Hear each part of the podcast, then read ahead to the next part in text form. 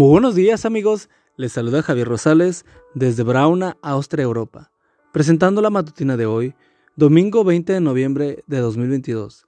La matutina de jóvenes ya por título, Vete y no peques más. La cita bíblica nos dice, Jesús le dijo, tampoco yo te condeno, ahora vete y no vuelvas a pecar. Juan 8:11.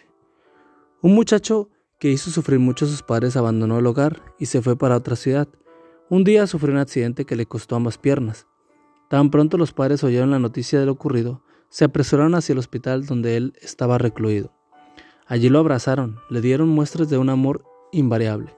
Luego, con gran humildad, el muchacho dijo, ¿Quiere esto decir que ustedes me perdonan?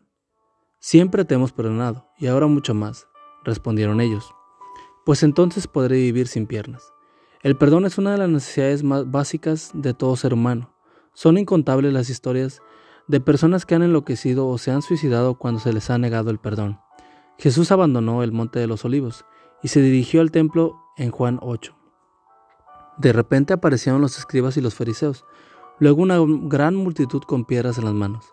En medio de, de ellos una aterrorizada mujer que agotada por la vergüenza y la desesperanza, cayó abatida al piso. La gente se abrió paso y ella, empujándola, la colocaron frente al Hijo de Dios. Entonces dijeron, Maestro, esta mujer ha sido tomada en el acto mismo de adulterio. La ley de Moisés nos mandó a pedir a tales mujeres. ¿Tú pues qué dices? Jesús miró un momento la escena y les dijo, Quien no tenga pecado, lance la primera piedra. Uno a uno, dice la escritura, todos se marcharon. Ahora, la impenitente y desventurada abre los ojos y nota que está a solas con el Hijo de Dios. Jesús le pregunta, ¿Dónde están los que te acusaban? ¿Ninguno te ha condenado? Aquella mujer respondió, Señor, ninguno. El maestro le dijo, Ni yo te condeno, vete y no peques más. Jesús perdonó todo su pasado, y para darle la seguridad de su completo perdón le dijo, No peques más. Hoy Jesús te extiende las mismas palabras a ti, vete y no peques más. Esa expresión es una promesa que significa te libraré del poder del pecado, te daré la fuerza para que resistas el mal. A la vez, incluye palabras de advertencia. Aléjate del pecado, porque la paga del pecado es muerte. El pecado puede destruirte en un instante si te confías.